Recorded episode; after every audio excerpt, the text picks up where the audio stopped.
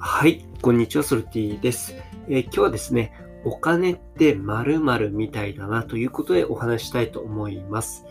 えー、昨日までですね、連休で、えー、子供がですね、家で絵を描いていたんですね。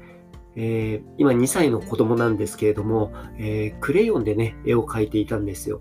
で、まあ、僕がね、子供の時のクレヨンって棒状だったんですけど、今ね、壺みたいな形してるんですよ。なんか握りやすいみたいな感じで、なんか握るところが丸くて、なんか尖ってんですよ。なんかそんなクレヨン見たことないなと思って、えー、見ていたんですけれども、まあそれはね、えー、ともかく、まあ、そのクレヨンを見ながらね、ぼーっと見ていて、えー、なんか好きなね、え消防車とかね、えだから赤を使うとか、あとは、まあ双子なんですけれども、男の子の方は、えー、青が好きなんでとかっていうことで、えー、青いのでね、えー、いろんなドラえもん描いたりとかしてるわけですよ。で、それを見ながら思ったのは、お金ってクレヨンみたいだなと思ったんですね。で、これどういうことかっていうと、まあ、お金って、えーなんかこうないと困るとか、なんかそういうことでなんか恐れをベースにいろいろ考えちゃうっていう文脈があるじゃないですか。なんですけれども本来は本当に欲しいものとか叶えたいものとか、そういったもののためにこう、道具としてあるっていうところがあって、えー、ただそれがなんかこう無機質な道具っていうことではなくてですね、こう人生っていうこうキャンバスをこう彩る、まあ、そういったね、えー、お金に色があるってよく言うじゃないですか。なんかそういった側面がすごいあるんじゃないかなっていうのをこの絵を描いてるのを見てて思ったんですね。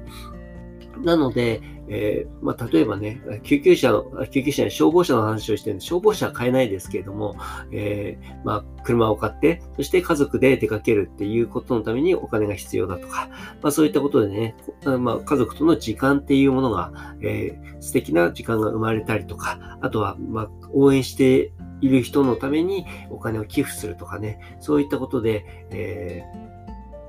お金自体っていうもの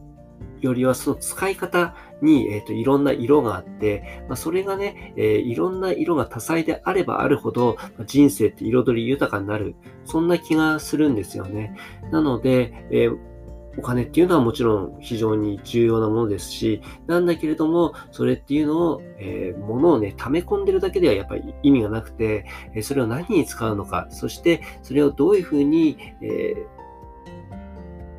どんなこう世の中に対してもですね、色付けできるのかって、まあそういう意識でね、え、お金って扱っていくと、すごい稼ぐのも楽しくなるし、使うのも楽しくなる、そういった循環が生まれるんじゃないのかな、なんていうのを、え、子供が絵を描いてるのを見て、こうパッと思った次第です。ということで今日のね、話を聞いてよかったなって思う方は、え、いいねとかフォローいただけるととっても嬉しいです。え、ソルティでした。